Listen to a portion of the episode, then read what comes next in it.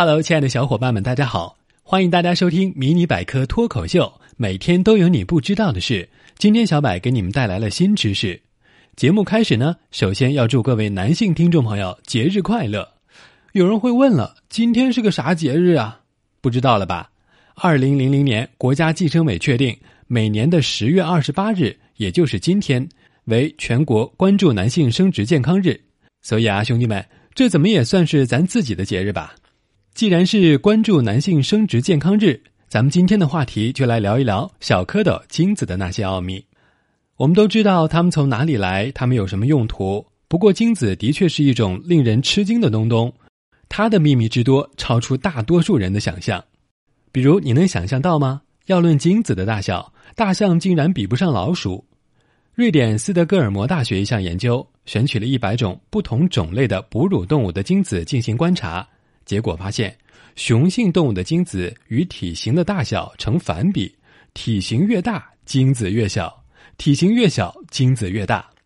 哺乳动物当中，从身体比例来看，家鼠的精子个头最大，人类和亚洲象的精子则相对来说都很小。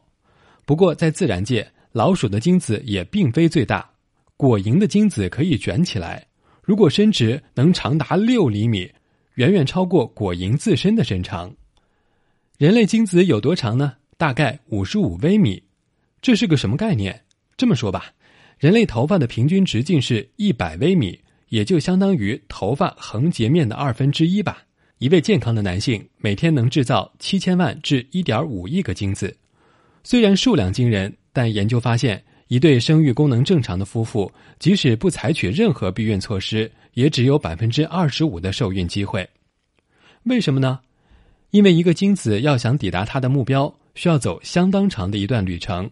更重要的是，精子必须有强大的运动能力。精子的长尾巴是一种鞭毛，可以通过扑打来向前运动。同时，在输卵管这样一个封闭而高度粘稠的环境中，人类精子还能采用滑行游动的模式。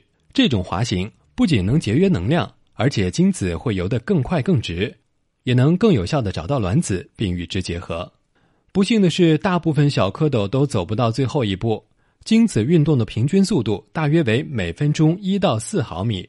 理论上讲，一个精子从射入阴道后全速向前游动，要想到达输卵管与卵子汇合，短短的一百七十五毫米路程，它将耗费四十五分钟至三小时。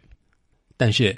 由于仅仅百分之二十五至百分之五十的精子向前运动状态是良好的，因此，实际上一个精子要到达卵子那儿可能会花上三天时间。加之男性在二十五岁后精子质量就开始出现下降，他们中任何一个如果按时到达终点线，真的都是一个奇迹。那么有哪些方法可以提高精子的运动能力呢？西班牙科尔多瓦大学的一项研究发现，爱运动的男性。精液多项指标更好，与惯于久坐者相比，经常锻炼的男性的精子形成情况更好，游动速度更快。不过，运动也应适度，因为另一项研究表明，过量高强度运动反而会导致精子质量下降。好了，听过本期的节目，你是不是对精子多了几分了解？也希望大家都能以正确的、科学的态度来关注男性生殖健康问题。今天的节目就先到这里了，喜欢的小伙伴们点点订阅。想要 get 更多技能，微信、微博搜索“百科知识”，关注解锁新知识。我们下期见喽！